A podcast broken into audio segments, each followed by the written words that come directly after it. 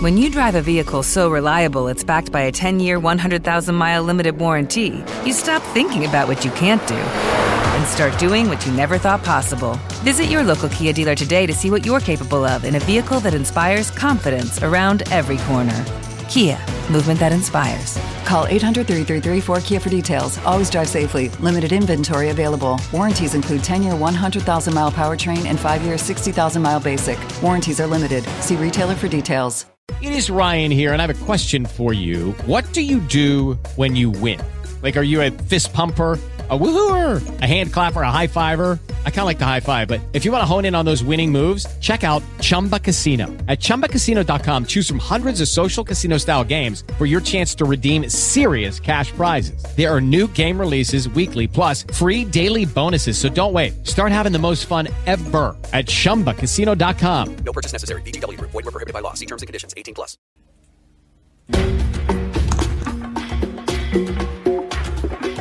El siguiente programa fue financiado por el Fondart Convocatoria 2021.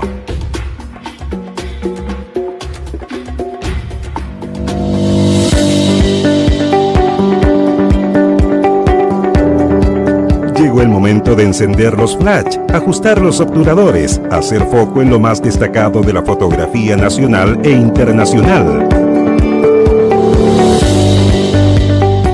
Aquí comienza Pie de Foto, un programa con lo más destacado de la fotografía nacional y mundial.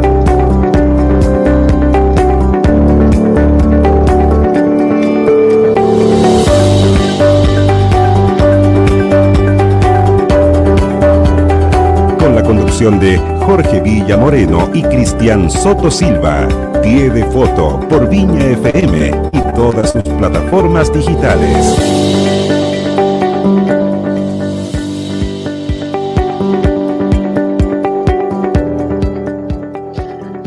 Hola, ¿qué tal? Amigas y amigos, ¿cómo están? Bienvenidos nuevamente a este espacio que hemos llamado Pie de Foto, un programa que es financiado este año por el Fondo Nacional de Desarrollo de las Culturas y las Artes en su línea de difusión y que tiene por objetivo difundir eh, el trabajo, la labor de distintos fotógrafos y fotógrafas de nuestro país. Eh, ya llevamos más de 10 programas al aire eh, y no obstante, los seguimos invitando a que puedan eh, visitar nuestras redes sociales, arroba programa pie de foto y también nuestro canal de YouTube, donde van a encontrar todas, todas las entrevistas y programas que hemos tenido durante este año 2021. Para hoy martes, como todos los martes, me acompaña don Jorge Villa Moreno, que aparece mágicamente en este momento. me ha.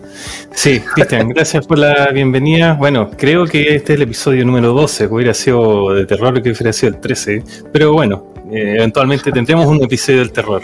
Así que, bueno, martes, martes capítulo 13, eh, bueno, por ahí está la jugada un poco.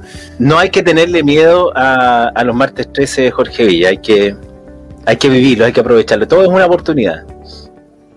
Claro. Si no, los viernes 13 aprovechamos de sacar la motosierra, como la película de los años 80. Así que son, cada una nos ofrece una, una efemería distinta, una actividad distinta, así que hay que buscar las oportunidades y no dejarnos guiar por el miedo. Así es. Jorge Villa, hoy día vamos a tener nuevamente una gran fotomérides con una nueva entrada tuya dramática, ¿cierto? Después de las fanfarres, que espero que este, la gente esté muy atenta, porque lo has preparado toda la semana. Y por otra parte está también nuestra sección de panoramas y noticias que vamos a tener ahí ya terminando la emisión del día de hoy, martes 17 de agosto. Pero como todos los días martes comenzamos con la presencia de nuestro invitado o invitada del día de hoy. Eh, ¿Quién va a presentar, Jorge Villa? No, no conversamos eso en la, en la previa, fíjate. ¿Quieres Sí, presentar eh, tú? Creo que puede ser una presentación compartida porque a Mauricio creo que es parte de esta como, como- nos vimos en vivo, yo creo que eh, lo- pasa Sí, actualmente también con los otros colegas que nos conocemos, vemos lo que están publicando, etcétera, eh, en épocas que quizás no Facebook no era la, la plataforma o Era no sé, Fotolog, era Fotolog quizás, eh, cuando se organizaba el Ministerio de la Cultura, entonces Consejo de la Cultura, estas es. mesas, charlas de, de ¿cómo se llama? de de conocerse entre la gente, pero que finalmente terminaban siendo unas catarsis, digamos, colectivas de, respecto a los fondos concursables, respecto Muy necesaria en su momento igual, ¿no? Muy necesaria en su momento que, bueno, y, creo que se mm. forjaron grandes amistades y sociedades mm. en algunos casos.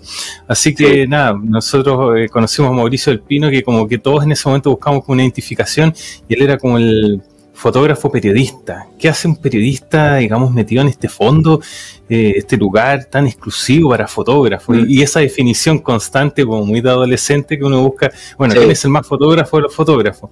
Bueno, eh, lo mejor fue habernos juntado, habernos conocido, haber eh, sabido en qué estaban cada uno de los de, los fotógrafos en sí de la región de Valparaíso y también llegaron por ende también eh, muchos fotógrafos de la zona central, me acuerdo, desde Rancagua hasta Santiago y bueno, por supuesto Valparaíso.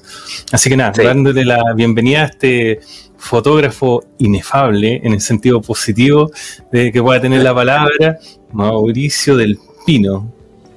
¿Qué tal? Gracias por invitarme, gracias por invitarme. Muy bien, estoy acá muy atento, voy a estar muy atento a las preguntas de ustedes y bueno, colaborar con ustedes, ustedes saben que es muy importante la labor que realizan, se hace necesario espacios como este y otros, ¿ah? de todas mm. maneras. Es muy importante.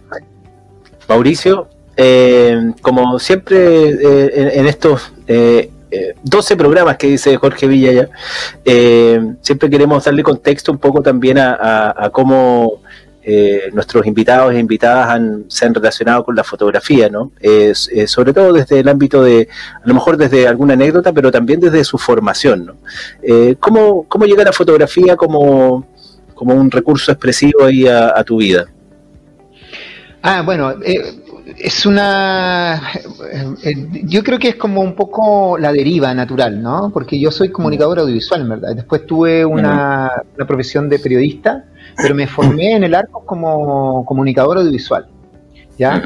Y eh, estudié un tiempo canto, me tuve un grupo de música y paralelamente hacía foto. Y después fui derivando a la práctica fotográfica, pero en realidad eh, eh, mi formación es autodidacta de la fotografía, ¿no? Tengo un diplomado, probablemente, de fotografía, pero, pero, pero como, como fotógrafo, eh, como profesión, no. Diría que la profesión que yo tengo como título, si la, cosa como formal, es eh, comunicación audiovisual y, eh, licenciatura en, en, comunicación social, que es indudablemente periodista, periodismo, ¿no? Pero, y, esa fue la, la, la, la, dinámica en la cual se dio la foto, ¿ya? Mm como un inicio dado por, por, lo que estaba sintiendo en el momento, por lo que iba haciendo, ¿no? Sí, estudiaste en la Universidad de Arcis, ¿no? Estudié en el Arcos, en institución, en, ah, el Instituto Arcos, y después estudié en la Universidad de Arcis, que en algún momento fueron, eh, eh, eh indudablemente fueron, eh, tenían una misma sociedad, después se separaron, ¿ya? Claro, claro. Y el, y el diplomado fue en, en fotografía en la Universidad Católica. Ah, sí. Hablamos de qué años en esta formación, porque hay gente que a lo mejor va a ver el programa y dice Universidad Arcis y como que no, eh, porque es, parte de un periodo también de, de, la región, ¿no? De, estuvo hasta cierta fecha la universidad acá también, ¿no? Sí, no, bueno, yo tengo que admitir que eh, todo lo que aprendí em, fue muy significativo, fue en la década mm. del 87, 80, eh, fue en los últimos años de los, de los 90. ¿Ah? Mm. Eh, perdón, en las finales del año 89, 88, 89. Ahí el, Instituto Arcos eh, conglomeró eh, o juntó, ¿cierto? Mucha gente que había sido dispersada por, la, por el régimen militar de la. Universidad Católica y ellos tenían una muy buena, una muy buenos, muy buenos profesores. Y bueno, todos los movimientos del postestructuralismo, la semiología, se aunaban ahí. Entonces, eh, tengo que admitir hasta el día de hoy que todavía sigo eh, siendo fiel un poco a, esas fuentes y, con ese rigor crítico eh, que creo que ha caracterizado un poquito parte de mi obra, he aprendido a andar también, ¿no? Claro, claro que sí. Jorge. Ah, sí, Mauricio, a mí me, llama la atención algo, porque por ejemplo, vamos a llegar a, tu etapa como más del performer duro, eh, por así decirlo, pero eh, este performer normalmente no, no se alimenta simplemente del, del, happening, por así decirlo, o de la actuación propiamente tal, sino que yo veo que, bueno, hay unas imágenes que nos puso el director que siempre hay como un, vamos a llamarlo como términos bien domésticos, un bolón poético que hay en, tu, en tus performances, o sea, más allá las citas que estás haciendo en algún momento, que, bueno, hay citas religiosas, etcétera, en distintos episodios, pero también en ese momento tú me hablas de fotografía, audiovisual, periodismo, eh, uno dice ya, pero basta los referentes, pero también hay como una, marcada tendencia quizás de ciertas lecturas. Eh, había, había algo más, digamos, que te llenaba tu, parte cultural antes de esta eh, faceta de fotógrafo? Mira, eh, que eh, fundamentalmente yo creo que hay un tema que hoy día también está presente, que es como el tema musical. Pienso que de repente todo lo, la performance, la deriva de la performance, como una una práctica que me permitía salir un poco de la foto, se debe también a una búsqueda musical, se debe a una búsqueda, una búsqueda puesta en escena, se debe a una búsqueda del cuerpo fuera del, ámbito bidimensional, se debe a encontrarme con el paisaje, porque me gusta mucho todo el tema del, cuerpo en el espacio, ¿cierto? Eh, por ejemplo, la foto que están viendo acá, hay una cita también a, eh, a, un performance famoso, ¿cierto? Que usa siempre sombrero y bueno, este está el río Concagua, eh, eh, y indudablemente ahí hay tema con el espacio, con una imagen con el río, eh, que es también un elemento poético, metafórico de mucho tiempo en la historia de la poesía, en la historia de la visualidad. Los temas de, los espacios, los temas de, de, los elementos naturales, ¿cierto? Los elementos, el fuego, el agua, eh, la piedra, ¿cierto? Eh, la tierra, em, son, son elementos que han ido, se, han ido confluyendo, han ido aunándose en, en, mi, en mi forma de, ver eh, el, el, horizonte poético, o, el horizonte imaginario, ¿no? El imaginario que tengo. Es una, una, una actividad que hice, una, una performance que hice en el río Concagua a propósito de mi hijo, ¿cierto? Tenía unos, tenía unos problemas que estaba pasando con, con mi separación, ¿cierto? Entonces había un problema de ver a mi hijo y bueno, la idea fue trabajar la foto eh, de, de Amado, ¿cierto? Que es mi hijo, en, en este río, eh, como una, una, navegación, ¿no? Una especie de, de de trance, ¿cierto? Que uno tiene que pasar para, para entender lo que está viviendo, ¿no? Es, una forma también de pensar eh, los trance y los rituales. Creo que la performance también es un ritual, ¿no? obedece un poco a eso.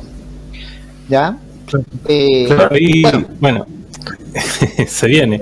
Eh, este, este ya como una faceta, creo yo, un poco más, y justamente era la pregunta que tenía, que eh, lo que vimos anteriormente es como bien poético, no sé, Fitzcarraldo, me acuerdo como, no sé, este bote, río, etcétera, eh, y, y, tiene como esa cuota de nostalgia como y, también otros puntos que siempre veo como en tu obra, no sé si yo estoy interpretando, pero está como cita como a la precariedad, uno dice cita, pero en una de esas son como espacio y una vez no tienen los recursos para hacerlo.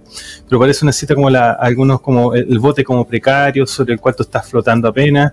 Eh, y más adelante hay como otras citas, pero también eh, creo que en otras ah, facetas que vamos a ver más adelante también de, de tus performances, eh, tienen que ver también con una cuota bastante grande de humor que uno no sabe, por ejemplo, cuando uno eh, veía los cuerpos, o esta metáfora de los cuerpos de los años 80, era una metáfora del país, que era como un cuerpo doliente, eh, un cuerpo desaparecido, un cuerpo bien eh, llevado, como digamos, a su grado ultra, pero más adelante tú desarrollas otras performances que son derechamente, creo yo, un poco humorísticas. Estamos viendo ahí, de, un boceto, un afiche, un flyer, digamos, de tu performance de, del chaqueteo, o sea, de esta como cosa en Chile, justamente que habíamos hablado cuando nos conocimos, todos los fotógrafos regionales en esta cosa de, de, las reuniones del Consejo Ministerio de la Cultura actual, como que todos buscando quién es el más fotógrafo. Y acá está como esta cosa como volver a lo doméstico y explicarnos a nosotros mismos lo que es esta, e, e, esta, esta mala costumbre del chileno, digamos, del chaqueteo. Eh, y bueno, ahí está la, la, cuota de humor, digamos, y vemos por supuesto la ficha que tiene esta cosa como estructuralista del, digamos, del, del esquema, el esquema de, que todo está explicado a través de esquema. Eh, bueno, eh, ¿de, de qué parte esto, más allá de, de, la, de la fotografía que uno estando dentro, uno puede decir, bueno, el ambiente cultural en general es así, a todos nos pone unos contra otros, querámonos o no, eh, por el tema de los fondos concursales, que los fondos son limitados, entonces uno está concursando y bueno, eh, obviamente el día que salen los resultados ahí como que hay una felicitación que es como viene a regañadientes, digamos, de, de quienes ganaron, quienes perdieron. Eh, de, de, dónde sale esta performance en el fondo? Como, eh, o sea, y, más que nada, eh, ¿cómo das este giro, digamos, a, al humor, digamos, con tu performance? Mira, el, tiene que ver un poco también con lo que habíamos eh, había mencionado un poco antes. En, en, viene un momento en la fotografía que me encuentro un poquito como limitado. ¿ah? Yo sé que a los fotógrafos no les gusta de repente pensar que la fotografía tiene limitaciones. Bueno, toda la disciplina tiene limitaciones y, y en, mi, en, mi, caso se fue ya se hizo un poquito ya muy muy patente este. Me estaba pasando me estaba pasando cosas, me estaban pasando cosas que no podía expresar a través de With the Lucky Land slots, you can get lucky just about anywhere. This is your captain speaking. Uh, we've got clear runway and the weather's fine, but we're just going to circle up here a while and uh, get lucky.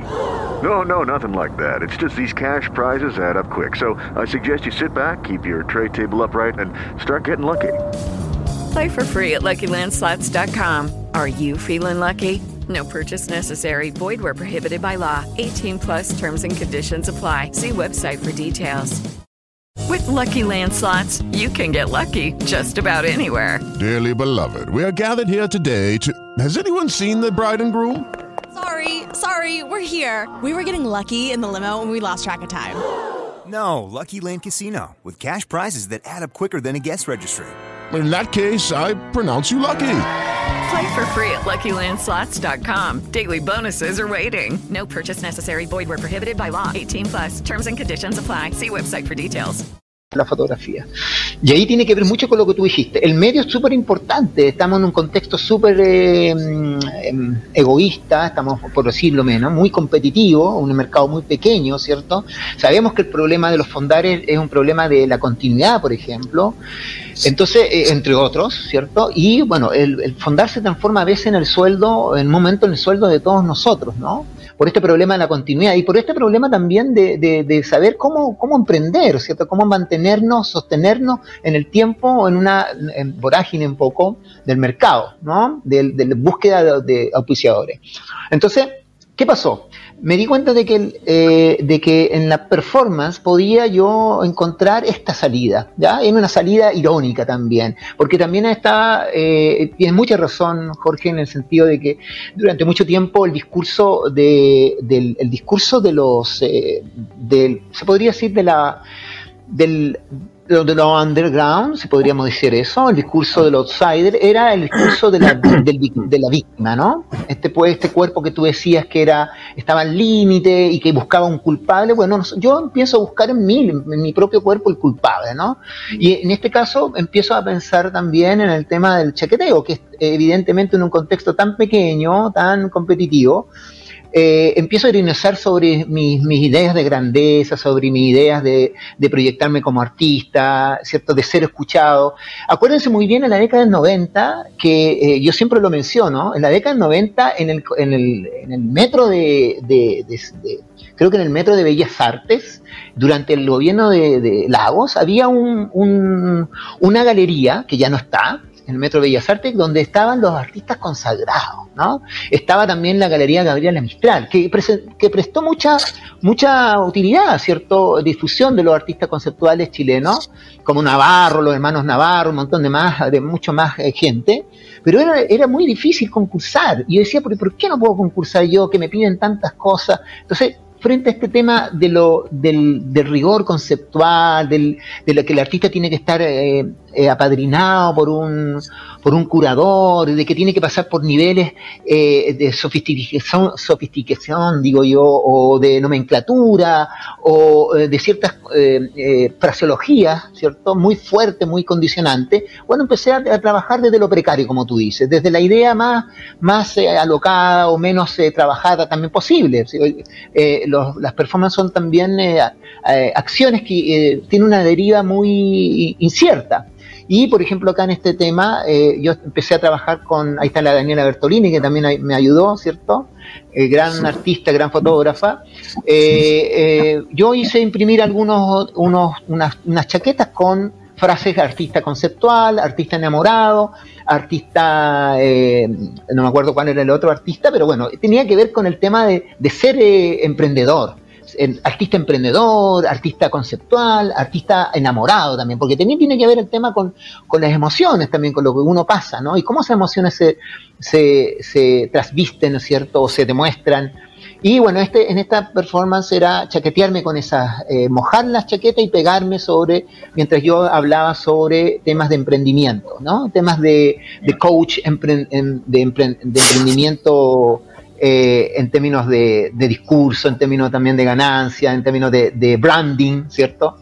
Ahí está el artista enamorado. ¿cierto? Entonces, efectivamente, durante mucho tiempo he apelado también al humor, a la ironía, a la autoironía. Creo que es importante, muy sana esa posibilidad de reírse también de nosotros mismos, de ser no tan serios con respecto a, nuestras, nuestros, sueños, eh, a nuestras grandezas, eh, a nuestras tragedias, ¿no? Yo creo que todos tenemos tragedias, tenemos también, pero también tenemos la posibilidad de, de reírnos nosotros mismos, ¿no? Eso es muy importante. Y, y, en ese sentido tienes razón en lo que dijiste.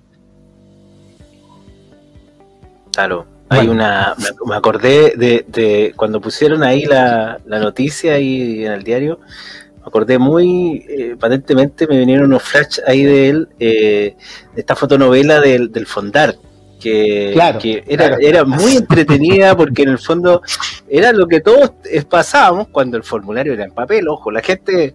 Eh, claro, se olvida. Mucha, mucha, mucha gente que nos ve, a lo mejor este programa que va a ver es en papel, así como que Así que como que, y en triplicado, ojo, y si uno iba a conseguir la cotización también. Entonces, era, era una joda, la verdad, el, el, proceso, ¿no? Hoy en día es, digital y, con todas las cosas, pero claro, como tú lo mencionabas en algún momento, las significaciones o a lo mejor el protocolo que tiene el, fondar se sigue manteniendo de alguna forma igual, ¿no? ¿Cuáles, son las, limitaciones que puede tener?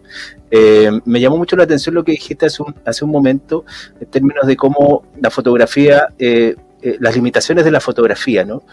cómo, cómo la fotografía digamos, te quedó chica en, en, algún momento para mostrar lo que tú querías mostrar. Y ahí hay algo que, no sé si compartes tú, en términos de que eh, cuando ya te configuras como un artista en búsquedas permanentes, eh, ya tienes que echar mano a otras disciplinas, ¿no?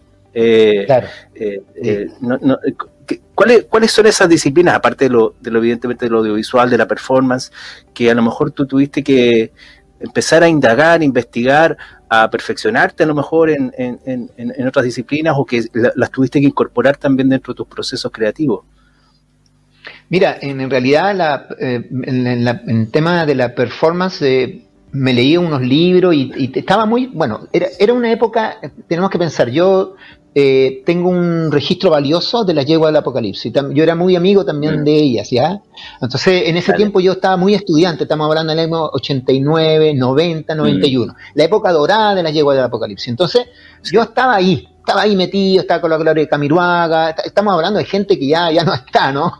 Sí, Entonces, era un tema importante de cambio de época, como tú dices, una época, una, un, sensación epocal, ¿no? Que hablaba Jorge. Entonces, en ese tiempo yo ah. me fui testigo, participé, participé grabando performance, la última, una de las últimas performances en Cine Arte Normandí con, la, con las Yeguas al Apocalipsis, y leyendo, leyendo material, e, y me lancé, no, me lancé en el tema de performance cuando eh, lo requerí.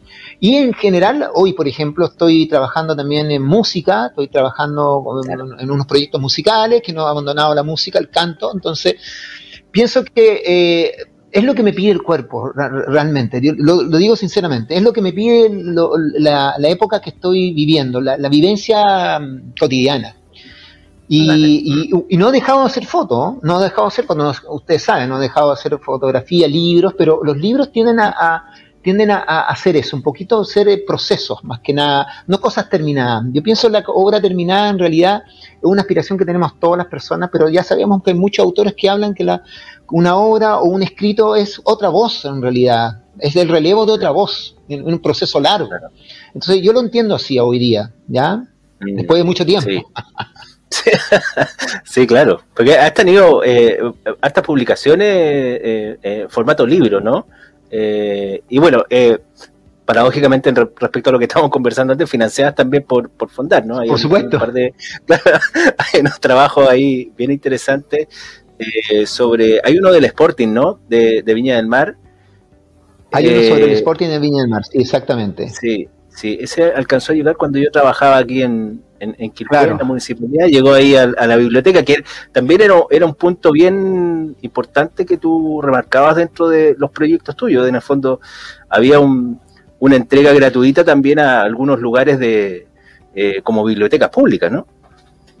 Claro, eh, el tema del Sporting se da el tema de la exploración, también el espacio, porque me gustan mucho los proyectos que, que- que implican explorar, eh, salir Mm. eh, de tu metro cuadrado, buscar, eh, buscar en, en- en espacios muy cerrados, los rincones, descubrir cosas. El- en el Sporting fue como un, un descubrimiento de las de las personas que trabajan y que son invisibles, ¿cierto? Eh, en la carrera, eh, tras las carreras de caballo, porque la gente tiene una utilidad, o sea, hay una utilidad máxima en las carreras de caballo, que es indudablemente ver la victoria, ¿cierto? Está todo cimentado en la victoria, pero hay gente que Y, un- trabaja... y es un momento de unos minutos nomás, además. La, la carrera son unos minutos nomás, claro. Claro, entonces, como tú dices, esos minutos está resguardado, con- está, está cimentado por muchos trabajadores y que son invisibles, Mm. ¿no? Y ellos lo entendieron así. Pero fíjate que también esa, esa movilidad que siempre tengo por, por volver eh, a, por romperlo, bueno, tú sabes que el fotógrafo, y eso es muy importante también con el cuerpo, el fotógrafo siempre le va a, pro- la- le va a eh, provocar problema a la autoridad. ¿no? Que no puede entrar, que no puede, eh, o sea, está prohibido, que tiene que pedir un permiso. Bueno, yo me, me- en mi época menos zen, me trencé a golpes con muchos guardias o discusiones con muchos guardias porque siempre los guardias están haciendo su pega, que es no dejar entrar a personas desconocidas, extrañas, y, y pidiendo permiso y metiéndome a la fuerza, bueno, etcétera. El, el- el fotógrafo es como, podríamos decir, un situacionista, un situacionista que es indudablemente una persona que le gusta explorar los espacios y descubrir el significado de la vida en los espacios públicos, los espacios abiertos. Entonces, eso fue, ¿no?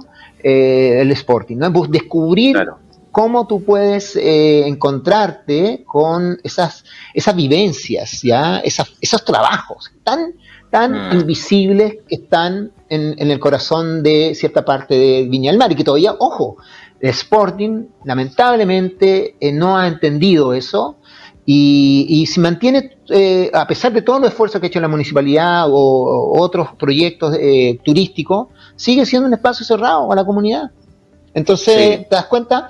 Y así muchos espacios, no solamente el Sporting. Hay muchos espacios que solamente el día eh, del patrimonio es abierto a la comunidad. ¿Por qué?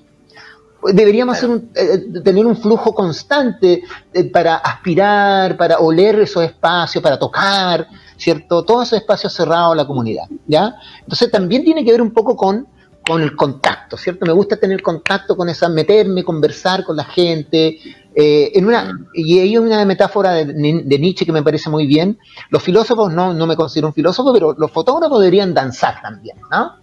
Él dice que los filósofos deberían danzar. También los fotógrafos deberían bailar un poquito de vez en cuando, pero bailan de repente. O sea, el fotógrafo es una persona, ustedes saben, muy solitaria. A no ser que eh, también haga cine, el fotógrafo siempre es una persona solitaria. ¿no? No, y a mí también, me- cuando estudié comunicación audiovisual, me también eso me di cuenta de que en re- realidad no quería estar trabajando con 20 compadres, con 50 compadres en, un- en una un largometraje. No, no, no, no, me cuesta trabajar en equipo, tengo que admitirlo. Entonces, trabajar solo me gusta.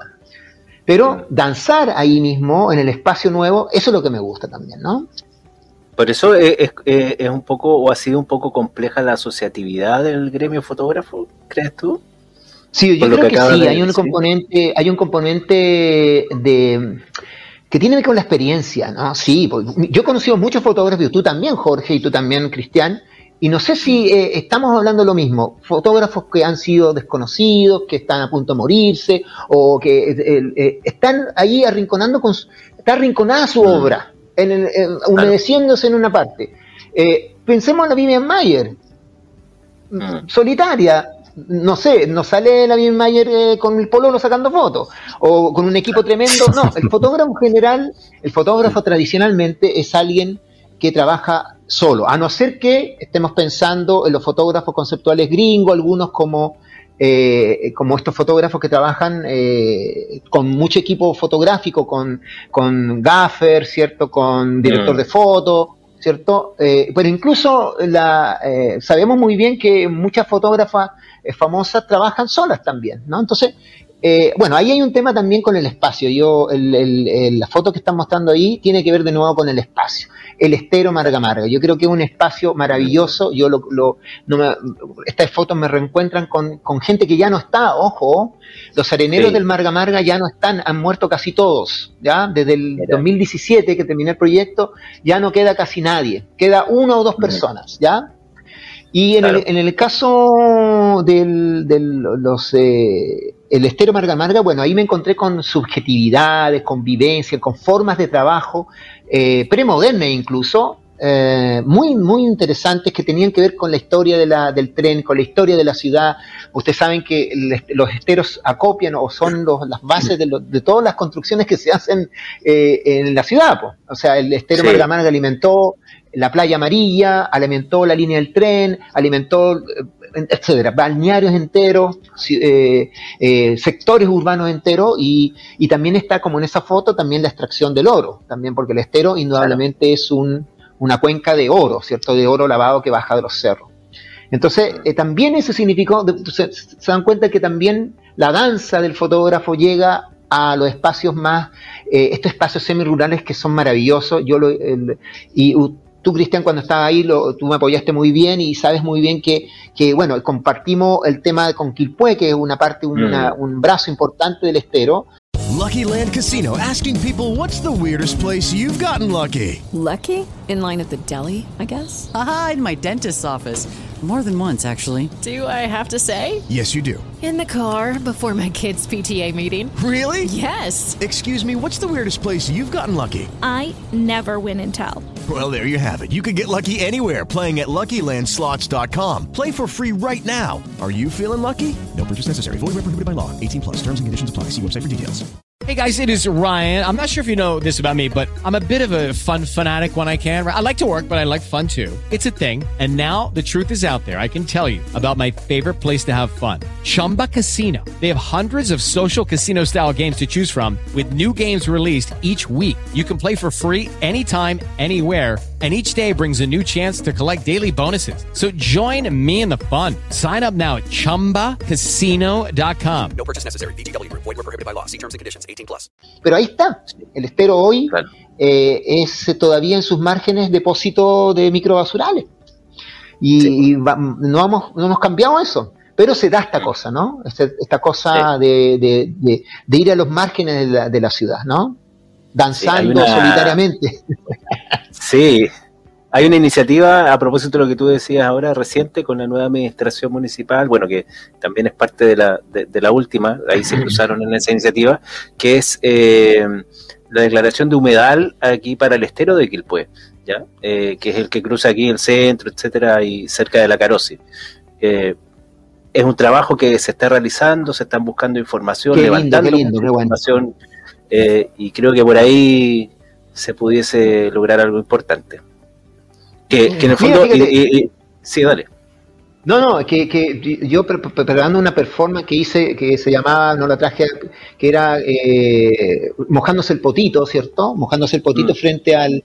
Bueno, yo lo hice ahí en el estero, porque yo tenía el estero, yo vivía en Quilpue y tenía el estero al lado. Entonces, que es súper importante que existan en la ciudad estos lugares verdes, pulmones, porque es la forma de conectarse también con el cuerpo, eso le decía yo. Te podéis relajar, podéis ir a, a- a andar, a descubrir cosas. Los niños, por ejemplo, pueden ir a descubrir cosas. Entonces, el contacto permanente con, con estas cosas, con estos espacios, con estos procesos que pasan, que son eh, al borde de la ciudad, son significativos para el ámbito del arte. La gente no lo sabe, creen que el, el arte solamente lo urbe, no, tiene que ver con los espacios semirurales también.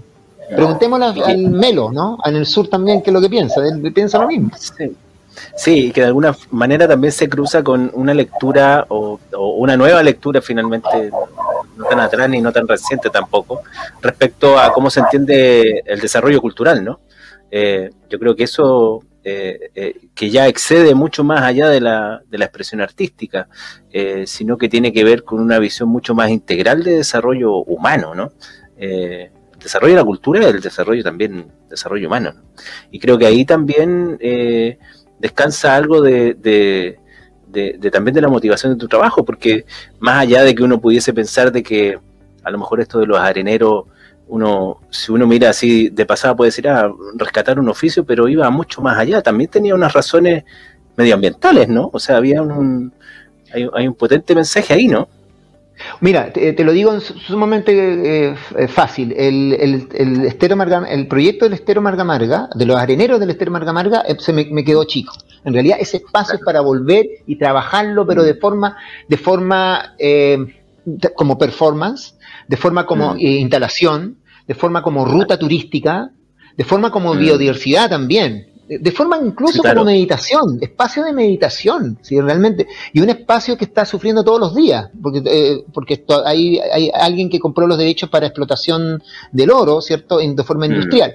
Y las fotos que veíamos recién también, un poco que estas fotos, son también de espacios que están vedados, están institucionalmente vedados y eh, eh, históricamente vedados a los fotógrafos que son las cárceles, y a los fotógrafos les encantan las cárceles, ¿no?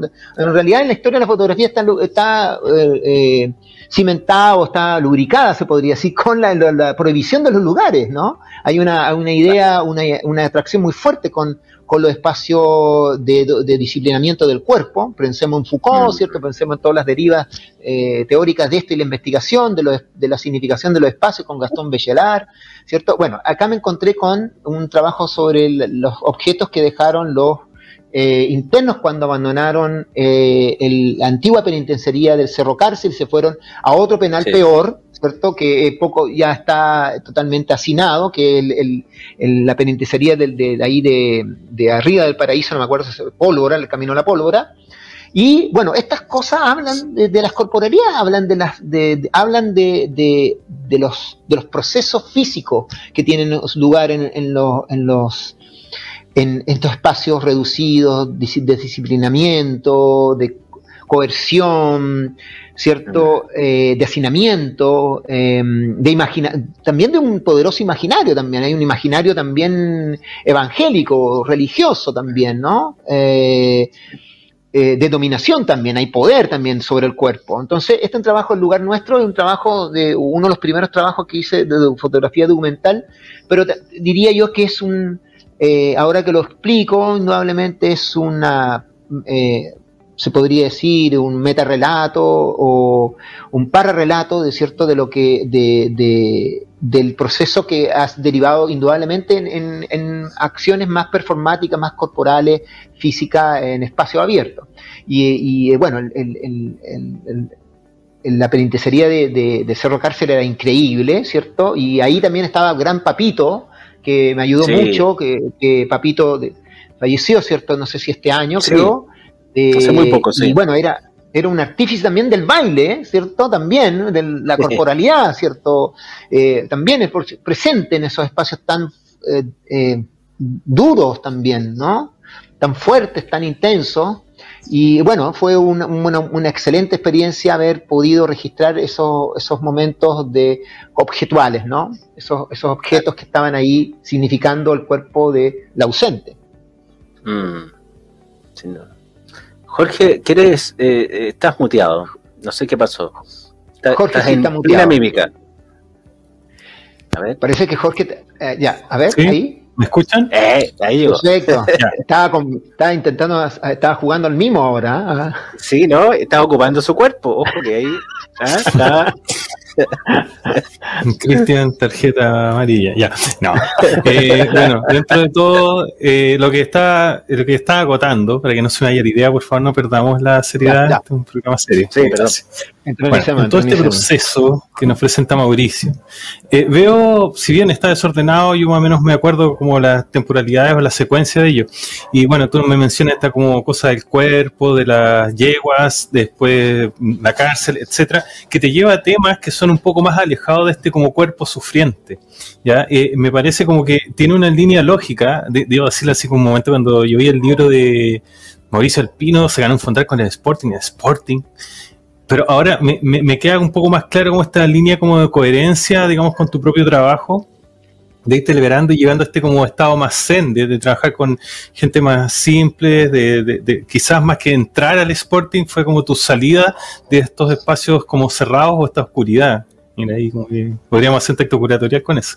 Eh, y después eh, te metes en otros temas que quizás como que, como que se abren, y se abren también al humor, se abren a la realidad que en el fondo como que esta que tú hablabas del fotógrafo que está solo, porque hay como una moda quizás en el arte como muy del siglo XIX, que todavía la tiene Chile muy marcada, de esta artista sufriente, esta relación no gozosa con el cuerpo, ya que el cuerpo todavía es una metáfora, un castigo, esta, cosa de Foucault todavía la tenemos marcada, o sea, eh, acá no tenemos la silla eléctrica en Chile, pero quizás le rindamos tributo porque es otra forma de, castigar y nos, nos, gustan esas formas de castigo. Todavía está, todavía está Pinochet en nuestra mente, sobre todo los que tenemos alrededor de 40 años. Eh, entonces eh, se dan como ciertas lógicas que son súper difíciles de cambiar. Pero sí me, me, me, produce, y quiero a lo que quería llegar con esta pregunta, esta relación gozosa o desarrollar el tema, que es algo que se repite con los colegas cuando los entrevistamos, eh, con los de, de cierta edad en adelante, que eh, este proceso, digamos, de la democracia, eh, eh, creo que todavía no se articula un poco este tema de como el destape. Y creo que como situaciones como las performances de llevarle esta oscuridad sufriente que yo sufro, yo soy una metáfora, de llevarlo como hacia afuera y que en fondo se abra, que en el fondo la risa ayuda, es compartida.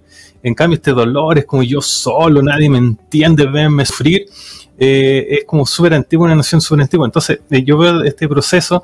Eh, ¿Tú crees que hemos, o sea, mi, teoría, la verdad, no sé, pero puede ser una discusión, que nunca, nunca llegó un destape a Chile y que todavía estamos como procesando el hecho de que no nos destapamos en los años 90? ¿Qué, qué, opinión tienes tú sobre el tema del destape cultural en Chile? Mira, yo voy a, voy a eh, como te dije, yo los años, a finales de los años 80, 87 me metí en el arco y en el arco era muy, había un pensamiento estructuralista de, de, izquierda muy fuerte, en el cual a mí me impactó mucho, fue un, fue un tema de trance, de, de adultez eh, teórica, pero también hacía un poco, me daba vuelta esto, el tema de que siempre, a pesar de, todo el, el manejo teórico, estaba subyacente un poco, incluso en el ARSI también, había gente, eh, conocí mucha gente del Frente Patriota Manuel Rodríguez, había también, el, estaba el Lautaro, había gente que, eh, eh, del grupo Lautaro que estudiaban en el ARSI, entonces empecé a ver de lejos esto, ¿no? Como tú dices, esta gente, y me llamaba mucho la atención las, rituales religiosos que hacían en esa época, estamos hablando en la época 90, ¿ah? en la época de la concertación, no estamos hablando, de y ahí se generaba un espacio que a mí me llamaba mucho la atención, bueno, estoy en una iglesia acá, ¿no? Estoy realmente en una iglesia. Y después me compro algunos libros, muchos libros de, eh, biográficos de gente que trabajó, gente que fue eh, eh, guerrillero, ¿cierto? Se podría decir, participó en la guerrilla del Frente Patriótico Manuel Rodríguez y otros, que incluso hoy día están publicando, y me di cuenta de que ellos eran conscientes de eso, ¿ya? eran conscientes de esa religiosidad, eran conscientes de ese, de ese práctica eh, eh, autoculposa incluso, había una culpa, ¿no? Y, eh, pero me encontré frente a tu pregunta, decía, bueno, Pinochet nos ha dejado, está todavía Pinochet, hay un tema con la dictadura, hay un tema de lamento, hay un tema... Y, y eso se me despejó con, ¿sabes con quién? Se me despejó con Raúl Ruiz. Yo cuando vi Tres Tristes Tigres, que es una película anterior, y cuando vi también em, el, eh, perdón, ¿cómo se llama? Palomita Blanca, entendí de que no, de que en realidad eh, eh, ya el humor podía ver, podía encontrarnos, ¿cierto?, con nuestra, em, con nuestra forma de pensamiento, quizá un poco más de, de- un basamento más sociológico. También está la- el libro maravilloso de, Chile, una loca geografía, de Suercasó, donde también habla de esta realidad dual, ¿cierto?, del chileno, ¿no? De que tiene que estar sufriente en algún momento, tiene que hacer patente el sufrimiento, y eh, con una doble vida también, ¿no? Hay una doble vida Claro. también permanente en el chileno. Entonces, eh, Tres Tristes Tigres y, y- y, eh, em, Palomita Blanca, pero también la, la, otras películas de Ruiz, presenta un humor muy fuerte, muy fuerte contra incluso la gente de izquierda, ¿cierto? Ya podemos ver en Diálogo de Exiliados también, que es un maravilloso filme, también critica a, a la fraseología dominante la fotografía del Partido Comunista, entonces hay una mirada también muy irónica a reírse de los esquemas, ¿cierto? A reírse de las nomenclaturas, como iba a hablar, a reírse un poco de este poder eh, o este, esta pretendida superioridad moral, ¿no? Que tenemos los artistas por sobre otras personas también, ¿no? Por, lo- por la gente que no nos comprende, o por los otros artistas fotógrafos que, no nos llaman, que no nos, que no nos compran libros, etcétera. Eh, hay una, hay una, hay una, hay una visión doliente, estoy con- concuerdo contigo, pero que habría que investigar mucho más, ¿no? Habría que investigar mucho más. No sé si eh, ustedes comparten eso también. Sí, es una, es una teoría de que Jorge Villa ha, ha- ha- ha- masticado harto, la, la- hemos trabajado y, y- y siempre no pierdo oportunidad también para poder compartirla con nuestros invitados. La verdad es que sí, pues hay un, siempre hay una, un, algo parte de, de- de lo que él comenta de este, eh, de, de que no ocurrió el destape, eh, luego de la vuelta de la democracia, etcétera, como de, de que algo está tramado todavía ahí, eh, sí, pues hay mucha gente que lo reconoce de alguna u otra forma, ¿no? Eh, entonces está interesante ese, ese está para libro Jorge Villa, supongo que ya está ahí. eh, Está- está- una tiene- redacción. va- va a Sí, tener está bueno. Pero, pero fíjense que pal- en Palomita Blanca, en Palomita Blanca, las personas están viendo teleseries ya. Eso es muy importante en Palomita Blanca. La gente creen que la teleserie, la gente articula el imaginario de la, de la concertación, el imaginario de los 80, piensa que es la teleserie. No, en la, en Palomita Blanca, la madre o eh, hay un grupo familiar que está muy hacinado en una pieza, están viendo teleserie permanentemente. Entonces también eso, hay un tema ahí de Ruiz muy interesante, cómo ve Ru- Ruiz el poder desde los partidos políticos, cómo, ve cómo se ve como, artista también, como director de, de, este, de esta conciencia que hay política en el momento. Entonces, eso es importante recuperar, ¿no? Para darse cuenta un poco, para entr- entrar en, en co- en conversación con lo que tú dices, Jorge, que me parece muy, que también alimenta un poco eh, las performances que he hecho, ¿no? Por reírme un poco de mí mismo, y, pero también del poder sobre, eh, que articulamos los artistas, ¿no? Claro, eh, hay, hay como un tema de lenguaje también en el chileno, como esta cosa, Sí. como tú dices, la teleserie, que antiguamente las señoras le decían la comedia. Y de comedia, comedia. tienen re poco. Sí, Entonces, claro. tienen re poco. Entonces también está, Claro. tú citas a Subercasó, Subercasó también es el, el que eh, patentó este, el, el pago de Chile. Entonces como, es como más de lo mismo, o sea, como esta como, eh, y típico también del lenguaje chileno, que queremos decir una cosa diciéndolo al revés. Eh, eh, y que, por ejemplo, es súper difícil que a mí pasó que yo no me daba cuenta cuando hablábamos, que hablábamos así, hasta que un alemán, porque ustedes dicen lo contrario de lo que quieren decir, y uno entendía y me, me quedó formulando en la cabeza. Ahora, este proceso que tú llevas me parece súper interesante, porque uno puede decir, el arte no atañe nada, ¿ya? Y creo que dentro de tu línea de performance, no, no estamos despegando la foto absolutamente, pero bueno, eh, es parte de una, extensión lógica. Eh, la fotografía como proceso te lleva a, digamos, a estas performances que sí atañen algo. O sea, eh, vamos a ver más adelante si el señor director no- nos permite, pero una performance tuya como docente, mezclándote con el artista para, en fondo, denunciar la, todo lo que pasa en el contexto de, de- de- de una institución, digamos, de educación superior. Ahí, si nos puedes contar más sobre, sobre esto. Claro, mira, ahí hay un tema estratégico. ¿no? Yo tengo que admitir que, que- y también eh, me puse un poquito llorón, sí tengo que admitir, porque dije que, bueno, el arte debería ayudar a las causas políticas también. Está muy de moda hoy día, ¿ah? decir que el arte Mm. debe estar atento a, las- a los procesos sociales. Ojo, sí, y no al mismo tiempo. Un arte puede tener, la, puede tener, obedecer a procesos exploratorios internos, puede ob- obedecer a procesos eh, de exploración incluso humorales, eh, o lo que decía alguien, eh, vesiculares, como lo hace Estelar, por ejemplo. El arte puede tener varias, muchas variantes, eh, y en este caso el arte obedecía a un factor estratégico. Yo me encontré, siendo eh, secretario de un sindicato, frente a una máquina que las instituciones son máquinas, ¿ya? son máquinas que tienen procesos que se hacen invisibles. Los procesos que se hacen invisibles son los procesos de contratación, de vulneración, de poder sobre su fuerza de trabajo. Y el Duoc es una empresa de esas características como otras, como la Andrés Bello, como la Universidad de Valparaíso, como la Universidad...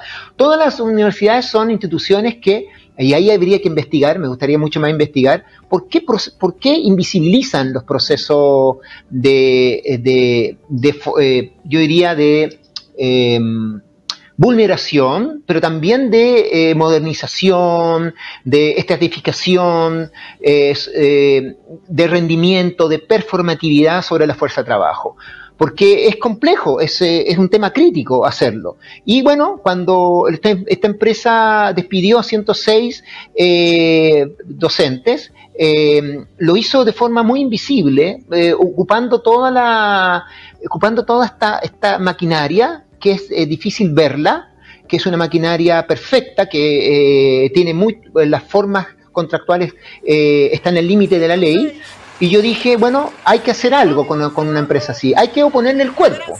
Si tú, si la empresa oculta el cuerpo de los vulnerados, yo le voy a ofrecer mi propio cuerpo. Entonces me hice autoflagelar con 106 latigazos, que eran los 106 despedidos de Duoc eh, en ese momento.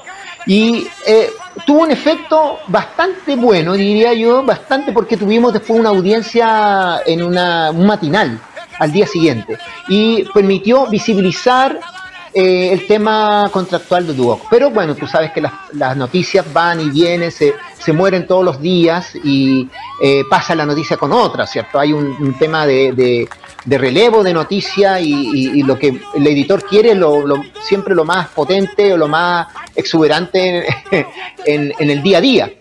Pero eh, eh, fue de, eh, estuvo en el borde de ser un, un- un elemento, eh, yo diría que hubiera estado, eh, hubiera sido un fracaso en términos estratégicos, pero resultó muy bueno, resultó muy bueno porque como periodista yo sé que lo- los editores andan buscando eso, lo vuelvo a decir, andan Mm. buscando lo novedoso, andan buscando lo tortuoso, andan buscando Sí. también los perros que están, claro, los perritos abandonados también cuando, cuando tienen, tienen que llenar los matinales, etcétera. Entonces, eh, eh, ahí me puso, indudablemente me puse serio, porque indudablemente había que, eh, no podía ser irónico ahí. En otras circunstancias ha sido irónico, pero ahí había que entrar derechamente eh, oponiendo el cuerpo a esta situación. Y qué mejor que el cuerpo desnudo de una persona contra una institución que indudablemente se dice católica, ¿cierto? Es el tema más eh, interesante, yo Y diría. Y obrera. Y obrera, Departamento Obrero Campesino. Sí, y esto fue en, en- en abril del 2019, ¿no? Dice- Más o menos. claro, por- exactamente. Claro. Ah, mire, o sea, eh, pre- previo ya al, al- a, a lo que denominamos estallido, ¿no? Unos meses Un antes. poquito ¿no? previo, sí. Claro. Sí. Oye, eh, y, y solamente obviamente para, para saber un poco más de eso, eh, la situación hoy en día de todo ese, ese proceso legal, judicial, ¿en, en qué está después de dos años, digamos, de esa intervención? Uy, es un tema largo. Bueno, yo te lo comentaba, Cristian, en términos, este, Sí. el, eh, con todo, hay todos temas, son multifocales, este tema del, para re- re- sin- sintetizarlo. Con el tema del- de, de los sindicatos, con el tema de la- del derecho laboral, todas las causas laborales se judicializaron, ¿ya? Eh, ¿Por qué se judicializaron? ¿Por qué tienden a judicializarse? Porque hoy día la Dirección del Trabajo es un ente que no, no tiene fuerza. Es como lo hablamos, siempre hablamos del mismo ejemplo, el CERNAC. Es un tigre sin Lo mismo pasa con la Dirección del Trabajo. No tiene la potencia, la fuerza, la, la capacidad disuasiva de hacer que el empleador respete los derechos laborales. Entonces, ¿por qué la gente tiene que judicializar la gente? Y ya sabemos ya que el poder judicial está abarrotado, está incluso con el COVID, también con los procesos de COVID, quedó ya mucho más, ¿cierto?, colapsado, y hace falta, ya, y hay falta de el, eh, jueces laborales. ¿ah? En la materia laboral es un tema eh, potente en Chile, ha crecido. Entonces, eh, es un tema de la, los procesos mismos de apelación. Eh, van de las partes, la contraparte, entonces tenemos procesos que van a durar casi dos años eh, en la última etapa de la Corte Suprema. Entonces es un proceso desgastante para el trabajador. En Chile tenemos ese Sin problema. duda. ¿ya? Mm, sin duda. Bueno, esperamos que todo se resuelva obviamente ahí a favor de los trabajadores, que es lo que Por supuesto, a uno por supuesto. obviamente le, le preocupa. Mauricio, nos quedan muy pocos minutos, muy pocos minutos. Quiero que eh, entregarte estos minutos para que a lo mejor nos puedas contar eh, eh, los procesos de algunos proyectos actuales, qué es lo que viene dentro de, de- de tu trabajo. Cuéntanos un poco sobre eso. O lo que quieras destacar en, en realidad. ¿no? Sí, mira, realmente el, eh, de- de- destacar lo que incluso ustedes indudablemente han, han percibido como, como sujetos eh, inmersos en este mundo ¿no? de- del COVID, posterior al COVID, eh, yo creo que ha sido muy- un proceso que afortunadamente ha sido muy beneficioso para mí. Yo eh, soy afortunado en vivir en una parcela y en mi parcela tengo ahí un campo abierto de, de exploración. Eh, voy eh, como, como buen explorador, como buen fotógrafo explorador, he ido incorporando eh, elementos que voy recorriendo en las playas, en los desechos, los microauxurales, voy recorriendo cosas, estoy haciendo eh, procesos fotográficos muy interesantes eh, eh, muy internos también, muy internos, pero también muy experimentales, eh, porque eso es lo bueno que tuvo el COVID en, este, en, en- web o puede dar la oportunidad a los fotógrafos de encontrarse con, eh, bueno, Soro también lo ha hecho también, eh, que es eh, encontrar con las cosas cotidianas, empezar a trabajar con esas cosas, cosas cotidianas, ¿no? Empezar a trabajar con la comida, empezar a trabajar con los desechos orgánicos, empezar a trabajar también con la vegetación, con los hongos, eh, a- aproximarse un poco a ese mundo que antes no estaba visto porque nosotros nos absorbía eh, quizá algún un- teníamos un- una idea preconcebida pero nos, nos quedamos con este tiempo aparentemente eh, muerto que no, no tenía nada de muerto tenía algo mucho de encontrarse consigo mismo de pensar de procesar bien lo- los procesos o procesar bien lo- las exploraciones fotográficas los pensamientos fotográficos y eso ha significado en- encontrarme con eso. Y también me ha permitido también encontrarme con la música ahora hace poco, así que estoy muy animado con un proyecto musical que espero después eh, eh, compartir con ustedes. Eso. Ya, pues nosotros encantados de, de programar aquí. De hecho, luego de la entrevista siempre ponemos música, así que ahí podemos incorporarlo ahí a- Sí. al programa. ¿Qué te parece? Excelente. Sí, Eh, eh, Mauricio, Jorge, antes, Jorge. de, antes del fin, que un- como la parte del- de los avisos de utilidad pública, eh, en este momento tú tienes libros, eh, ¿cómo estás haciendo circular tu- tus libros, tus publicaciones? Ah, mira, buena, buena pregunta. Eh, se, me, se me había olvidado. Mira, en general eh, se contactan conmigo en Facebook. Yo tengo ahí en Facebook Mauricio, Mauricio del Pino, Valdivia. Estoy en Facebook y ahí está, o en Fotogamia, Fotogamia también, que es una página que tiene un sitio. Y bueno, te- te- se me había olvidado decirles que en realidad este año fui también beneficiado por un fondo para difundir eh, también más fotografía nacional, así que indudablemente nos vamos a estar viendo, vamos a estar haciendo entrevistas también, vamos a estar renovando, vamos a estar haciendo un concurso, se va a sacar un libro con, con los divulgadores, con los fotógrafos regionales y, y de Chile, así que va a estar bien interesante. Así que eh, atento a las redes sociales. Eso. Bien. Ya, pues Mauricio, agradecerte tu Gracias. tiempo, eh, Gracias este por espacio, invitarme. palabras también. Y nada, pues estamos ahí en contacto. Un abrazo grande. Nos vemos pronto. Gracias, muchas gracias. Gracias Jorge, gracias Cristian y bueno, gracias Mauricio, ahí el, ahí el director de, del Switch, parece, Mauricio. ¿no? Sí, así es. vale, gracias Mauricio. Chao, chao. Chao. Ahí estaba Mauricio del Pino, nuestro invitado del día de hoy, aquí en Pie de Foto, eh, este martes 17 de agosto. Jorge Villa, vamos rápidamente a la música para volver con Fotomérides. Así es, vamos al refresco musical. Un refresco musical. Les cuento que Inti Gimani compartió hace poco, eh, hace pocos días, una hermosa versión del tema Tus Ojitos del gran músico compositor Quilpuedino Fernando González. Para ello invitaron, como no, a sus amigos del grupo Congreso. ¿Quieren ver el resultado? Aquí está.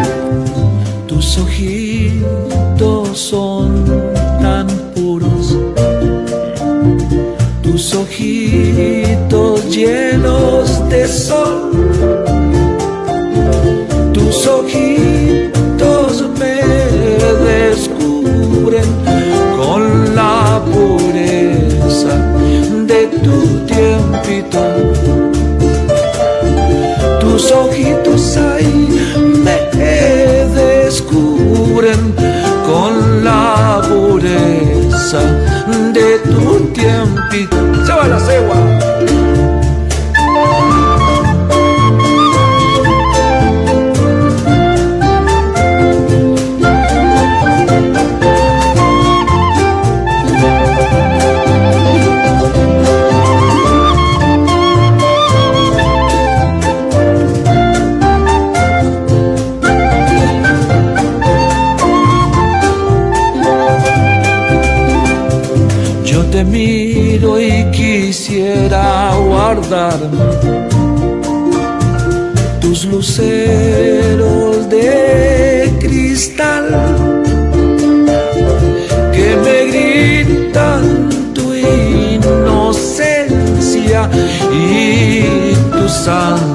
Ansias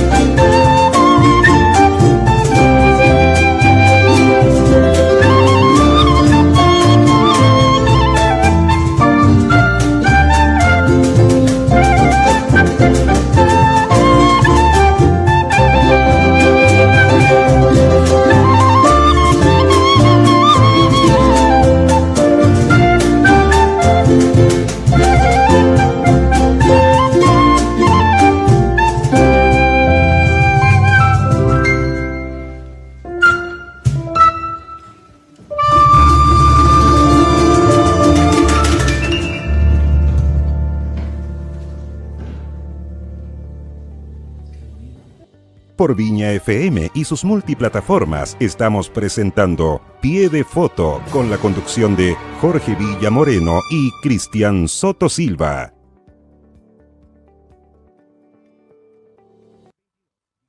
En Sherwin Williams somos tu compa, tu pana, tu socio, pero sobre todo somos tu aliado, con más de 6.000 representantes para atenderte en tu idioma y beneficios para contratistas que encontrarás en aliadopro.com. En Sherwin Williams somos el aliado del PRO. Estamos presentando Pie de Foto por Viña FM, Frecuencia del Mar.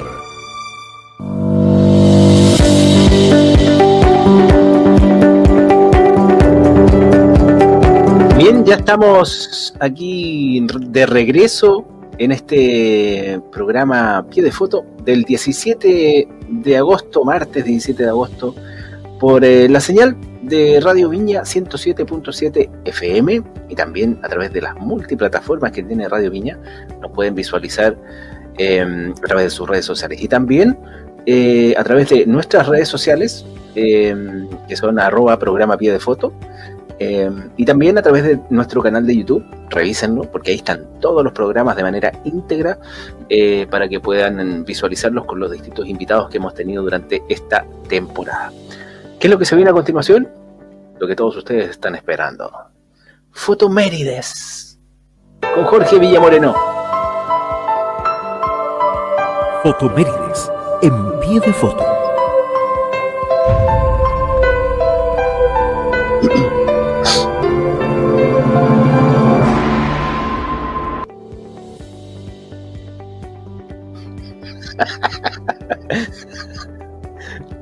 Bien. Pero Jorge, está muteado. Ahí sí. Estoy ahí sí. muteado. Estoy muteado. Sí, bueno, esa era la. Se perdió Oye, la performance. Se perdió la performance. mejorando más Jorge Villa. ¿no? sí, hay que mejorar la técnica y la, la coordinación ahí. Tengo que alinear los chakras de, de la, de de coordinación. Eh, está, está muy Bueno. bien Jorge Villa, sí, siga así. Bueno, la, la excusa era de Wilson, que es el personaje acá en la casa, es que hoy día vamos a ver una problemática de cuerpo, en el fondo la- las limitancias y eh, en qué momento la, la- delgada línea roja, como le llaman por ahí, de, del decoro, de, digamos, del respeto mutuo entre fotógrafo y, y sus modelos, digamos, ¿dónde está? ¿Ya? Esto es como algo como para desarrollarlo eh, en una mesa de trabajo, digamos, entre sociólogos, abogados, obviamente, y fotógrafos. Habría que, también. habría que, yo creo que habría que dictar un lineamiento, digamos, un protocolo, porque así nos evitaríamos muchas como muchas funas, muchas discusiones, etcétera, y también muchas mofas, ¿ya? Así que bueno, eh, el tema eh, que quería traerles a, a, a colación es como una comparación entre una fotografía clásica de, todas las de toda la historia de la, fotografía. eh, creo que deben haber tres fotos de besos que son las más eh, recurrentes, digamos, en la historia cuando uno habla de- del beso, el día del amor, siempre normalmente salen a- ahí a colación. Una es la que vamos a mostrar, que es una fotografía eh, que se llama The B-Day, que es el Día de la Victoria, en el fondo, que es el se celebra, tenemos que decirlo, el 14 de, agosto de... Bueno, esto ocurrió el 14 de agosto de 1945, a solo una semana, digamos, de que estallen las dos bombas entre Hiroshima y Nagasaki, eh, llevándose a más de 200.000 personas. Y una semana después tenemos esta imagen del marino besando a la enfermera, que son como dos figuras como súper, eh, digamos, como, eh, por así decirlo, iconográficas de lo que es el, el- pensamiento estadounidense, de esta cosa como de, de vivir en base a los estereotipos. Pero finalmente también es una fotografía que llama mucho la atención, que circuló en revista Life, eh, paradójicamente, eh, como están viendo ahí en, la pantalla dividida, es la misma, pero exactamente la misma fotografía, el mismo momento, tomado por dos fotógrafos. O sea, dos fotógrafos coincidieron en ese mismo momento. Eh, tenemos la misma expresión, de hecho, la persona que, el otro marino que va caminando de blanco atrás, está exactamente en el mismo momento. La diferencia es que a la izquierda de la pantalla que ustedes observan, está un fotógrafo, el apellido siempre cuesta, Einstein. Einstein. Ahí está el apellido. Eh, claro, muchas gracias, señor director, pero no ayuda mucho ver las letras. Eh, apellido complicado. Y la otra fotografía es de un de Víctor Jorgensen que no trabajaba para la revista Life y que teniendo la misma fotografía en un encuadre mucho más cercano al detalle, eh, las dos están tapadas por la, mano del marino, digamos. Eh, finalmente la que se hace famosa es la que es publicada en revista Life, que obviamente tiene una plataforma mucho más masiva e internacional para hacer circular la fotografía. Eh, pero el tema es que nadie se percató que prácticamente se trataba de una llave y es un beso a la fuerza. Pero aún así se volvió una fotografía icónica de lo que es el beso. Eh, no sé, tenemos otra fotografía de mm, este francés, en este momento se me, se me olvida también de a la salida de, de un hotel en, Francia que también eh, están eh, eh, dos no, creo que es el apellido. Eh, y también son fotografías icónicas, que esa fotografía se trata de un montaje, en este caso es una fotografía que se trata de una llave, un beso a la fuerza. Y ahí están todos un poco vueltos locos y el fotógrafo, acá el fotógrafo mismo, el caballero Alfred Einstein, eh, está acá eh, agarrándose a besos con gente que está corriendo por la calle, circulando, porque están todos felices ese día. Hace una semana habían muerto 200.000 japoneses, pero bueno, da lo mismo. Nosotros estamos celebrando. Bueno, y ahí está con la. mm, fotografiado con la, la cámara finalmente la que ocupa, que es una. Ahí estamos viendo para los más chic. Es una Leica telemétrica. eh, debe ser como las mismas que ocupaba, quizá un poco anterior a las que ocupó Sergio Larraín. La Leica 3. 3A, 3C.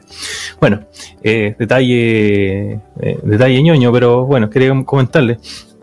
Y esta fotografía pasó piola muchos, muchos años, etcétera, hasta que alguien bueno dijo, bueno, pero bueno, estamos celebrando la fotografía de un hombre que toma forzada a una mujer y la besa. Eh, no se trataba tampoco de una enfermera, sino que era un asistente dental que iba pasando por el lugar.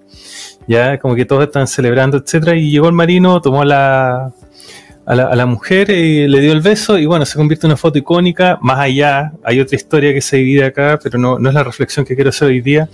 Eh, que en el fondo ah, hay una mm, demanda eh, de forma retroactiva eh, del, de- ¿cómo se llama? del, marino, de también muchas personas se hicieron pasar por la enfermera, como no aparece su cara, demandando a, por supuesto, a Life, que es la que manejaba los millones, y al fotógrafo. ¿Ya? Con esas demandas no pasó mucho, finalmente se supo quién eran, siempre Marino estuvo claro quién era, Marino apellido, si mal no recuerdo, apellido Mendonza, ¿no? un apellido raro, ¿ya? Posiblemente sea Mendoza, pero, pero lo cambiaron en el momento de, mudarse, lo ignoro. Y la, bueno, la enfermera finalmente se sabe quién es el, quién es, pero ya la, había ocurrido mucho tiempo y no, no, no, no, digamos, no fructificó la demanda. Y la otra fotografía que quería llevarlos a que en el fondo eh, es como la comparación. Vamos a hacer una comparación, un salto temporal, pero sí es parte de las mismas fotomérides, porque creo que el día anterior, el día, o, o el mismo día, perdón, se celebra el cumpleaños de un fotógrafo norteamericano, eh, Terry Richardson, que es un fotógrafo que trabaja en base a, bueno, él era, si el señor director ahí nos, nos acompaña con una que otra imagen, eh, eh, trabaja en el fondo haciendo como recreaciones de, de, digamos, de, de, de, de este situación de, de- tenemos acá un, tenemos una pelea, pero es en la casa de gato, pero bueno. de- Eh, hay conflicto. Ahí parece que están tomando parte por, eh, eh, ¿cómo se llama? Por, por alguno de los fotógrafos. El, el tema es que eh, Terry Richardson hace como unas fotografías que son como las entradas de alfombra roja para fiestas. Y esa es como su propuesta, digamos, con otras modelos. Eh, y, y empieza como a, a gustarle este tema de como ser provocativo, esta imagen, por ejemplo, que estamos viendo ahí. Al parecer se trataría de Kate Moss. Eh, el, tema como esta cosa, como jugar con esta como cosa de la, de la sexualidad sin importarle que está pasando por en- encima de temas como actualmente tan, tan bullados como la pedofilia, etcétera. ¿ya? Eh, él, él ocupa a modelos normalmente a famosos que los hace posar como si estuvieran un poco en estado de conciencia alterado, por decirlo de alguna forma. ¿ya? Ahí está con eh, esta chica la de Wrecking Ball, eh, Hannah Montana. Claro. Eh, quise ser un poco más inocente. Él se pasa por encima de todo tipo de reglas, porque por ejemplo, para hacer fotografías publicitarias y de campaña, eh, sabemos que la publicidad normalmente es como penados, eh, o sea, como una- es un error ocupar una sombra en el fondo, eh, etcétera. Pero él le da lo mismo, le ocupa luces frontales, los personajes eh, o sus modelos, eh, más bien dicho, a veces están un poco como sudados y tiende un poco como esta visión como de, de mostrar a lo feo de sus modelos como Diane Arbus. De que no, no le interesa que salgan como bonitos los, sus modelos. Eh, Bueno, ahí Madonna yo creo que si la dejaba con alguna arruga, sus asesores lo demandan y lo dejan tirado en un ca- callejón. Pero bueno, eso ya es, eh, ahí va, va a atender a- al trato que tiene con, su, con sus modelos. Más adelante vamos a ver unas fotografías de con quien se ensaña, creo yo, con Amy Winehouse, que la, la deja eh, igual o peor de la fama que finalmente manejábamos en- en- a través de la prensa de ella. ¿Ya? Son como fotografías en que en el fondo la ridiculiza. ¿ya? Y creo que en general eh, le sirve para una propuesta, pero no es muy, eh, por así decirlo, eh, empático con sus modelos. ¿ya? Bueno, finalmente eh, a Terry Richardson le cae, una vez que se activa el, el Me Too, le cae encima una acusación de una modelo española, en el cual en el fondo le- era una cosa que también se vuelve tan evidente como lo que habíamos visto antes la fotografía del día de, la victoria de Estados Unidos. Eh, él ridiculiza en las sesiones, era un poco pasado ahora la punta, como decimos en, en Chile. Entonces, ¿en qué momento está el límite? ¿Ya?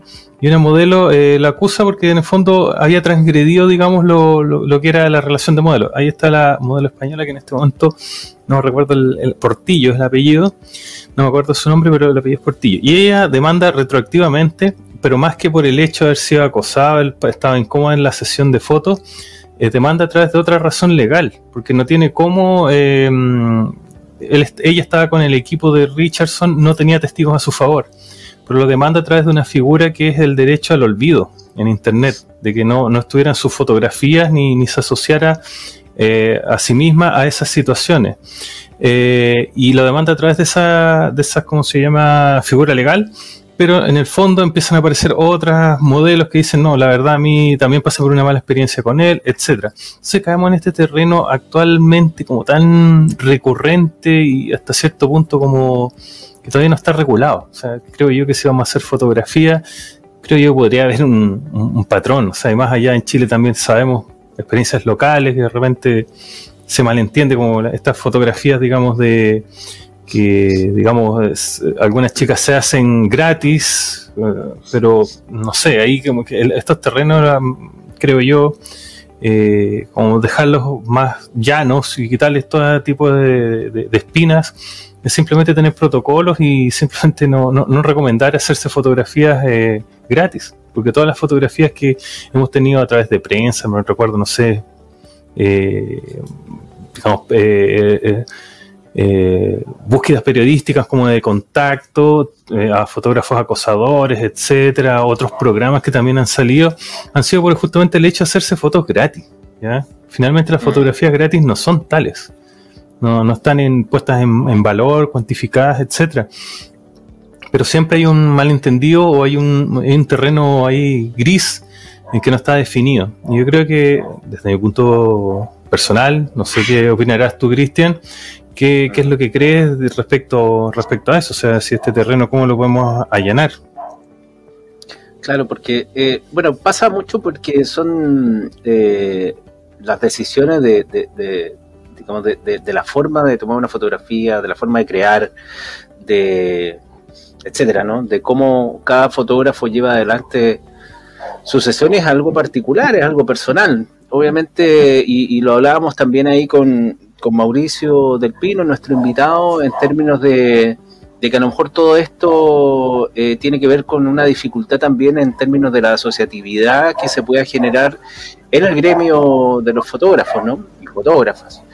Eh, que se puedan establecer desde ahí a lo mejor eh, protocolos que, que indiquen cómo, cuál es la forma finalmente de, de- o, o- o qué cosas a lo mejor eh, eh, se pueden resguardar en términos de, de- esta participación o de esta interacción entre fotógrafo y modelo, ¿no? Eh, claro, tú, decías situaciones que son de alguna forma emblemáticas en términos de que hay mucho noticia relacionada con fotógrafos acosadores, ¿no? Sí, eso, la verdad es que eh, ha pasado eh, muchísimo. ¿Qué pasa? Que claro, eh, los tiempos también cambiaron, ¿no? Y yo creo que han cambiado en ese sentido de alguna forma para mejor. Y, finalmente cuando nos empezamos a visualizar este tipo de situaciones donde que el abuso no significa lícitamente un abuso sexual, digamos, ¿no? Que, que podría ser gravísimo, sino que además hay otras formas de abuso también, ¿no?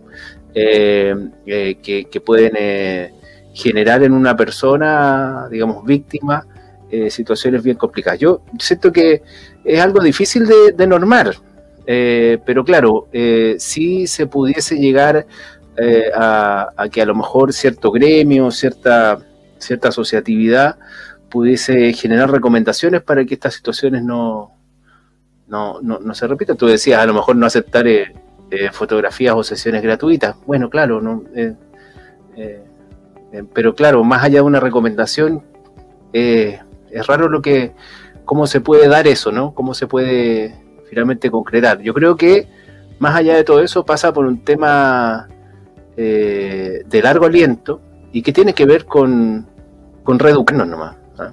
Tiene que ver con, con cómo nos reeducamos en este en esta en esta relación eh, entre las personas, en, en el respeto entre las personas. ¿cachai? Yo creo que hay, por ahí pasa todo.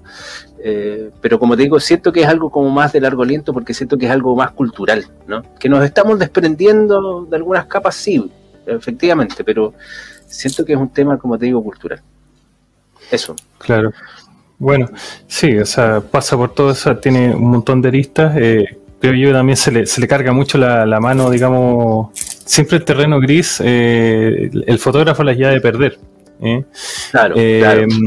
pero por eso mismo yo creo que uh, habiendo un trato de dinero de por medio obliga al profesionalismo y no estas como cosas como estas ambigüedades o no sé, y me imagino a mí mismo Terry Richardson ahí, yo creo que las sesiones posiblemente, no sé, eh, haya ofrecido una copa de vino, algo como para que se relajen los, digamos, las modelos, sean ya para campañas, una obra autoral, lo que sea, eh, pero tampoco también es responsabilidad de cada persona digamos, este como también hay que diferenciar, digamos, del acoso al, arrepentimiento de haber, eh, haber aceptado algo. Entonces, claro, es mucho el, eh, la, la, las posas, digamos, de este terreno gris en las cuales uno se puede tropezar, caer, etcétera pero bueno, creo que es algo también que queda por, por definir. Eh, y, y, bueno, eh, estamos en tiempos que están, están cambiando y cómo, eh, finalmente para cerrar el, el tema, cómo... Estoy alargado. Me estoy alargando mucho, esa metáfora de eso ya. Yo, yo creo que el director te, te mandó una señal. Me mandó una señal, claro. Hay que cambiar la cinta ahí de la película.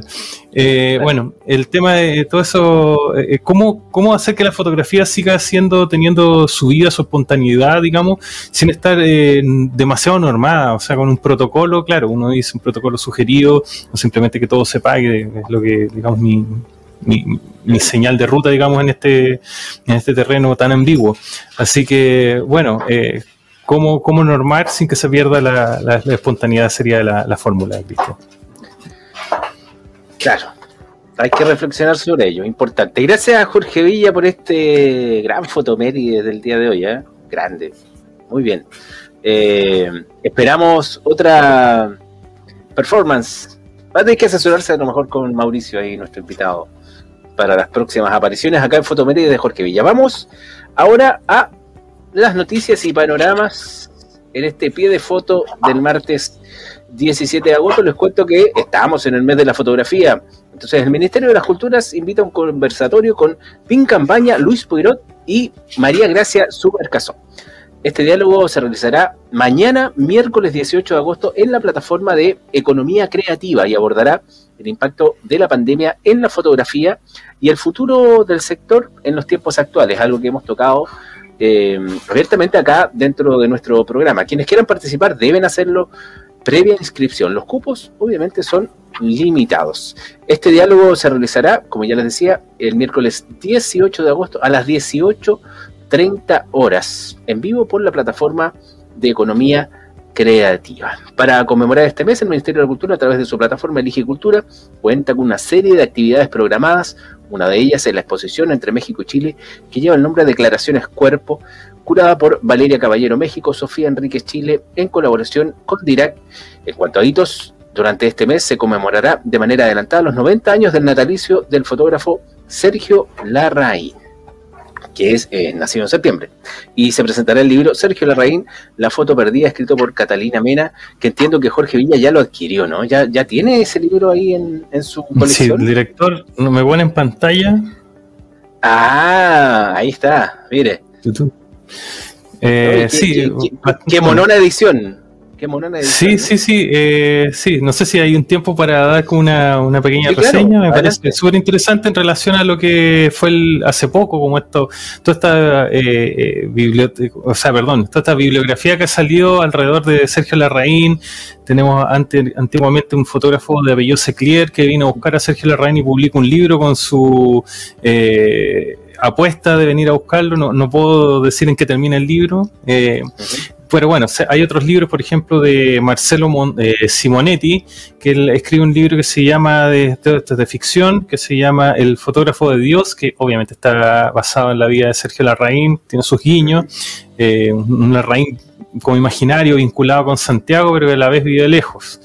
Eh, y aparece el libro de Mauricio Torogoya, eh, que también eh, es interesante, eh, aporta ciertas cosas, pero lo interesante del libro de Mauricio, eh, creo yo que son las, las acotaciones que él hace. ¿ya? Por ejemplo, no sé, me, llamó la atención que, que él mismo siendo alguien que lo conoció y digamos un discípulo, por así decirlo, oficial, en alguna medida, eh, comenta como cosas que él la no condena, por ejemplo, al régimen de militar de Sergio Larraín. Mm. Eh, conociéndolo y hablando con él, como que pone estos claroscuros. Y en este libro es como un poco como más, eh, como escrito como una sobrina a partir de la familia, es como mucho más libre de lo que quiere expresar sin, por así decirlo, sin meter las patas eh, a nivel de, de la familia, etcétera. Eh, pero sí cuenta un montón de anécdotas bien eh, decidoras de, de cómo era él y en el fondo como que se arriesga siendo pariente a tratar a, a- a don Sergio, don Queco, eh, para sus amigos, eh, derechamente lo trata neurótico, eh, que digamos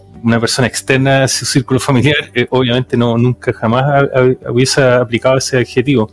Pero bueno, es una, creo que yo que es parte vital de esta biblioteca complementaria de Sergio Larraín, es una, una pieza vital, así que bueno, súper recomendable. Perfecto. Gracias Jorge Villa por ese, esa recomendación de este libro mm, escrito por Catalina Mena Sergio Larraín, La foto perdida. Les cuento, y seguimos acá en Noticias y Panoramas en pie de foto, que mm, hay un concurso de fotografía, siempre tratamos de incentivar la participación ahí de la gente, que se llama La fotografía profundiza nuestra conexión con el planeta. Todos vemos el mundo a través de un lente diferente. Este concurso de fotografía tiene plazo del 1 de agosto del 2021 hasta el 31 de agosto de 2021, que es el periodo de inscripción. Las fotografías enviadas antes o después del periodo de inscripción, obviamente, no serán elegibles. Em, les cuento un poco más de este, de este concurso. Eh, tiene que ver, obviamente, con los espacios naturales. Eh, imágenes de animales cautivos fotografiados en zoológicos no serán permitidos, tampoco granjas comerciales de caza, fotografías que violen o infrinjan los derechos de autor de otras personas. ¿Cómo participar? Todas las imágenes deben presentarse a través del sitio web eh, de envío eh, de fotografías, incluyendo todas las informaciones solicitadas como el nombre, correo electrónico y otros datos importantes. Hay eh, diversos premios, eh, el gran premio, ¿cierto? Eh, un ganador del premio de elección del público, también ganador del primer lugar de cada categoría, también un premio Explora de Región América Latina, etcétera, etcétera, etcétera. Pueden revisar ahí la página que está mostrando nuestro director, donde aparecen todas, todas las bases eh, ahí. El primer gran premio es un kit de, de cámara o tarjeta de regalo de 4 mil dólares. Ojo con ello. 4 mil dólares. Au. Bueno, au, al- algo, algo se puede comprar con eso, ¿no, Jorge Villa? Sí, para salvar, para salvar. Eso, para salvar. Bueno, y entre otros premios también hay cuatro noches en el Hotel Explora localizado en Torres del Paine. O sea, también hay una gran diversidad de, de premios, no solamente monetarios. Seguimos acá en Noticias y Panoramas y les cuento que el fotógrafo Nicolás Wormull, nacido en Chile y criado en Suecia, dice que mi obra habla de una necesidad de pertenecer e identificarse. ¿Por qué lo dice? Bueno, en la feria de Chile, Chilarte, así es, Feria eh, de Arte Chilarte, presenta parte de su serie Touching Home, eh, un ensayo fotográfico que habla de una experiencia personal que también es universal, generando un espacio para lo íntimo, multifacético y ambiguo. Su arte registra gran parte de mi cotidiano y también lo menos cotidiano, pero que es parte de mi vida, señala. Me gusta verlo como una suerte de diario personal que deja constancia de mi pasar y estar. Paralelamente siento que mis fotografías son universales y espero que la gente que mira mi obra se pueda reconocer en ella. La fotografía de explora el concepto de pertenencia a través de la investigación de la familia, la nostalgia y las relaciones interpersonales. Ha sido fundamentalmente influenciado por su propia historia familiar, bicontinental y la dualidad de haber crecido en dos culturas diferentes. En Chilarte, Wormhole presenta parte de su serie Touching Home, un ensayo fotográfico que habla de su experiencia personal, pero que como ya dijimos también eh, señala es universal. Ahí está la obra de Don Nicolás Wormhole, para todos quienes quieran visualizarlo ahí en esta nota de prensa del diario, de nuestros amigos de- del diario El Mostrador. ¿Qué te parece, Jorge Villa? Excelente, me acuerdo que Nicolás Wormul fue uno de los responsables, si es que no principal, de haber traído a Anders Petersen, me acuerdo, hace unos cuatro años. Mira. Bueno, fotógrafo sueco de, de este bar. Eh, bueno, puso de moda esto como de hacer docu- fotodocumentales de bares, pero bueno, Mm. eso. Gracias, Jorge Villa. Eh, Y nada, llegamos al final, ya estamos eh, sobre la hora. Queremos agradecer a todas las personas que se conectaron y visualizaron el día de hoy eh, nuestro programa, nuestra emisión. Obviamente los dejamos invitados para la próxima semana, eh, próximo martes, para que puedan estar junto a nosotros desde las 19 horas todos los martes acá en programa Pie de Foto. Agradecimientos también a Mauricio del Pino, Gracias por eh, estar acá con nosotros, por eh, la interesante conversación que pudimos sostener. Jorge Villa, como siempre, un agrado estar con usted aquí en este programa. ¿Algo para cerrar? Nada más que Wilson quería volver a salir, así que agradecido de esta performance. Ya Wilson, se que usted más- lo ingresó creativo. muteado. Wilson, Wilson Sí. ingresó muteado en, en su momento. Entonces ahora ya, se tomó su Pero minuto. es poco, poco, Wilson. es, es puro hueso y musculatura. No, no sé si tendrá cuerdas vocales. pobre. Bueno, está bien. Él, él trabaja con su imagen, ¿ah? así digámoslo. Bien, Jorge Villa, un abrazo y nos estamos viendo el próximo martes a las 19 horas por acá, por la señal de Radio Viña 107.7 FM y todas nuestras redes sociales arroba programa Fide Foto. Nos vemos la próxima semana. Feliz día de la foto. Eso.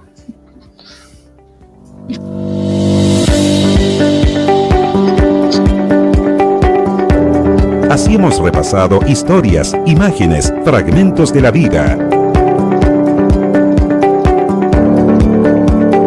Pie de Foto, un programa con lo más destacado de la fotografía nacional e internacional. Con la conducción de Jorge Villa Moreno y Cristian Soto Silva. Pie de Foto, todos los martes desde las 19 horas por Viña FM y todas sus plataformas.